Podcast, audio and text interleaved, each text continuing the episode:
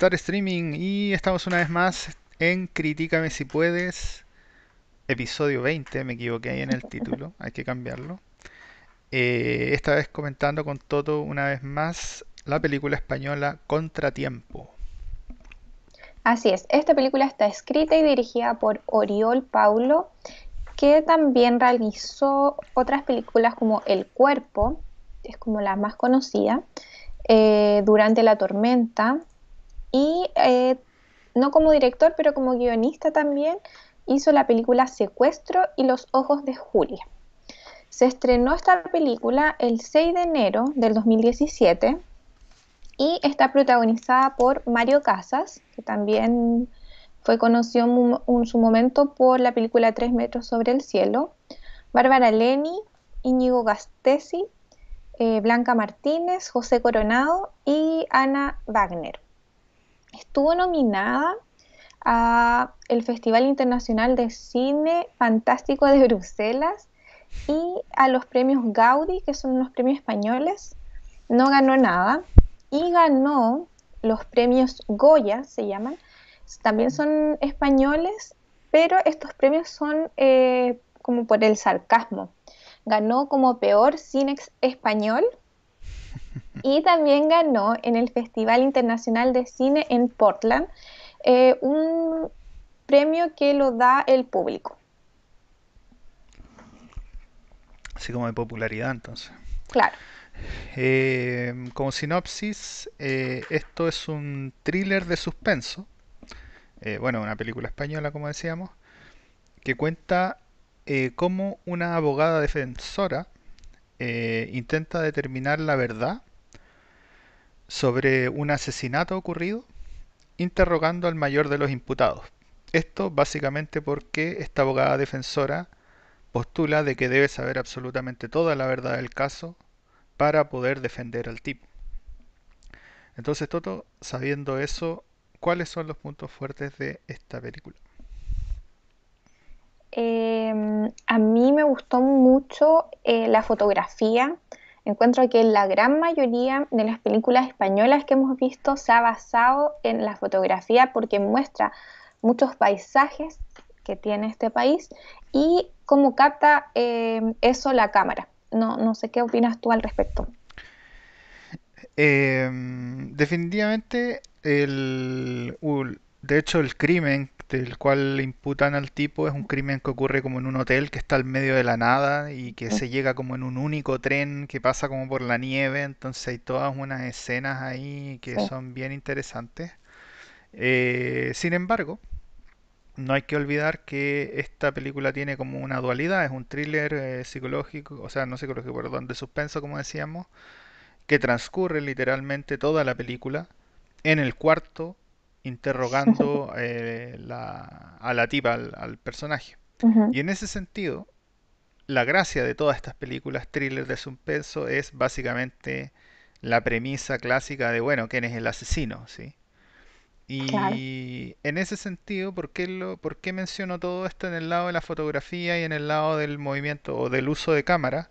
Porque es la clásica de película donde uno tiene que notar los detalles de la escenografía y puede llegar obviamente a predecir eh, de manera exacta cuál es la historia real que, tiene la película, digamos.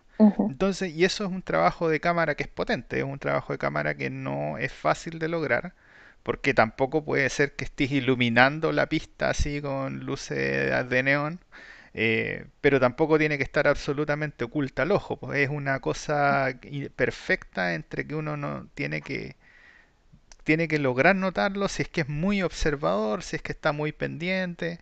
Entonces, por un lado tiene como esa fotografía majestuosa, siento yo, de, la cosa, eh, de la cosa como grande de los bosques que de repente muestran o de este hotel que aparece algunas veces, algunas tomas de helicóptero. Por ahí hay varias tomas porque el tipo es como súper exitoso, entonces como que todas las tomas en su empresa son en el techo de la empresa. Entonces ahí de nuevo tenemos unas panorámicas de la ciudad, pero también tenemos esta segunda, esta cosa dual, donde la cámara juega un rol fundamental dentro de los cuartos. dentro de cada uno de los elementos que se muestran. Y ahí nuevamente está muy inteligentemente pensada la fotografía. Así que estoy muy de acuerdo.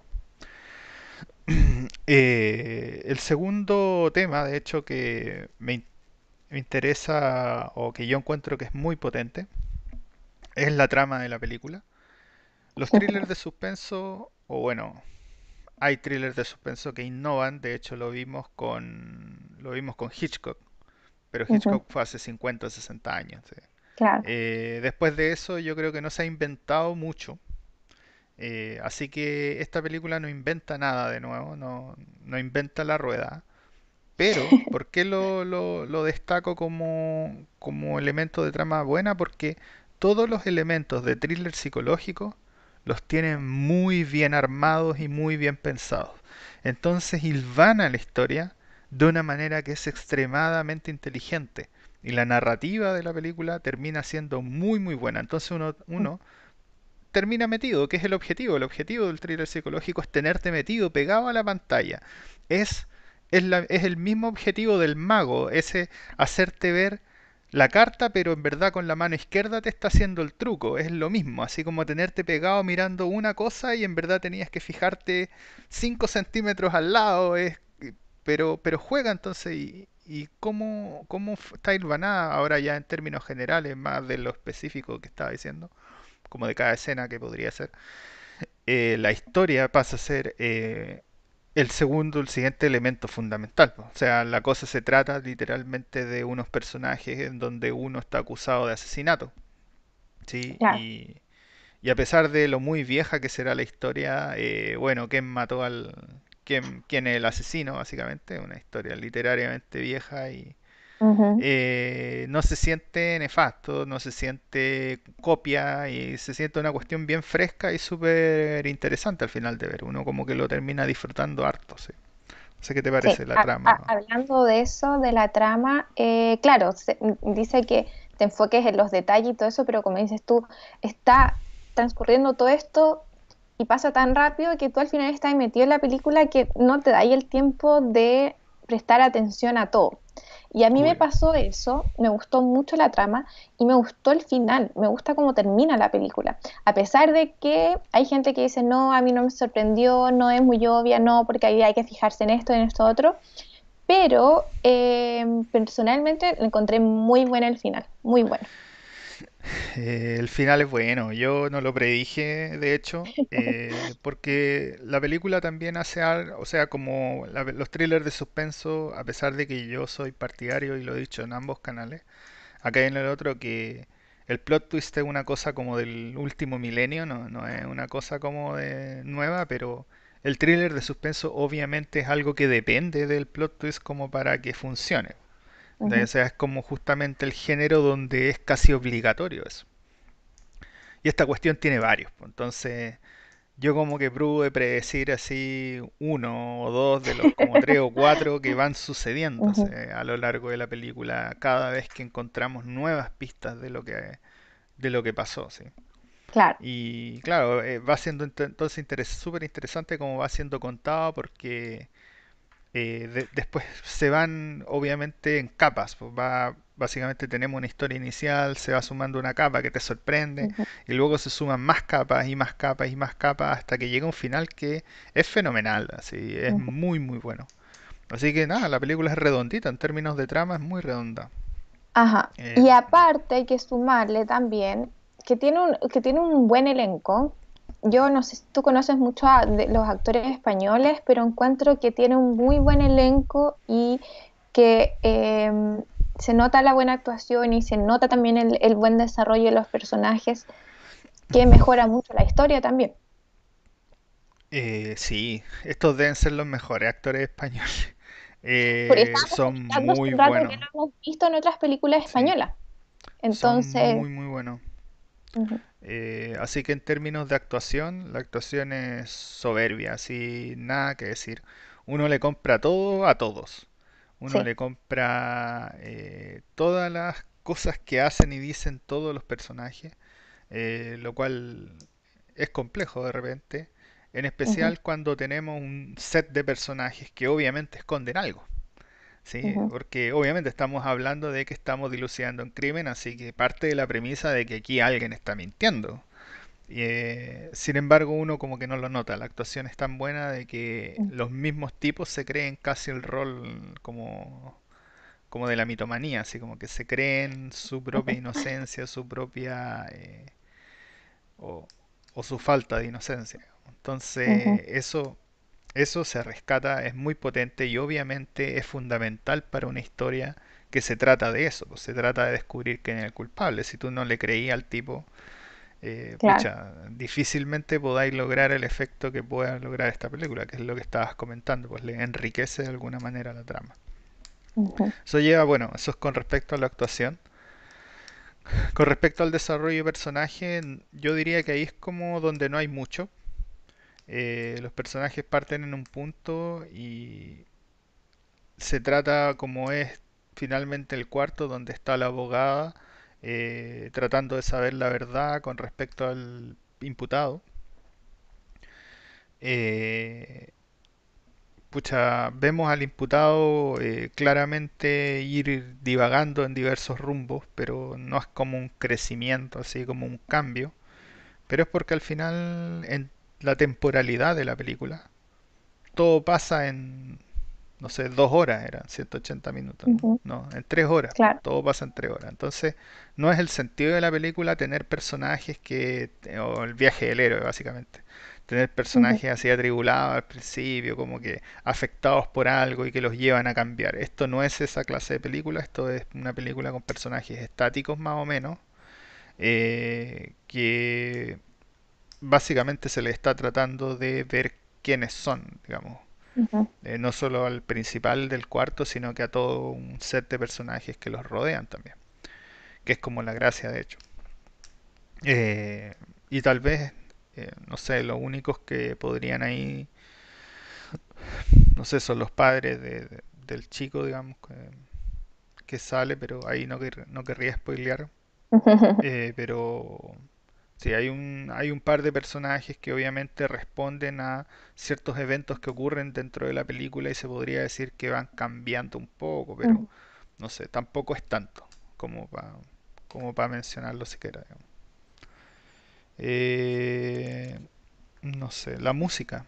A ver, Me para... encantó la música. No sé si tú te, te fijaste del el soundtrack que tiene, es muy bueno y lo mismo, como es un thriller, está muy bien hecha para cada escena. Me, me gustó mucho. Eh, el soundtrack en una thriller de terror, en un thriller de suspenso, como dices tú, es fundamental. Si la música es mala, no te va a envolver la película. La película te, la- o una película te logra mantener la atención no porque eh, aboca a un único sentido, sino que justamente es porque es más de un sentido. Entonces, ese es el concepto como de que te envuelve. Y la película envuelve. La película ah, le da sentido a todas las escenas con la música. Así que es como redondita, al final todo va teniendo eh, como el mismo carácter. La música tiene el mismo carácter de cada una de las escenas y así va avanzando, digamos. Y ahí uno va, entonces está pegado en la, en la, en la pantalla viendo qué es lo que está pasando a una velocidad que está además sumamente vertiginosa. Entonces, cómo van ocurriendo como los cambios es bien eh, relevante. Entonces ayuda obviamente eh, junto con la música específicamente a, a mantenerse así como completamente pendiente. Eh, bueno, ya hablamos eh, de los elementos técnicos. No sé si te parece que hay algo más que comentar. No, No, perfecto. ¿Qué nota le pones a esto? yo le pongo un ocho Un 8. Sí, me gustó bastante, la encontré bien entretenida, no es una, es una película eh, que pasa muy rápido, no, no recuerdo la duración de, Hora de la 45 película. más o menos. Hora Ujú. 50. Eh, es muy rápida porque te va mostrando mucha información eh, y me mantuvo el, misterio. Eh, igual le pongo un 8.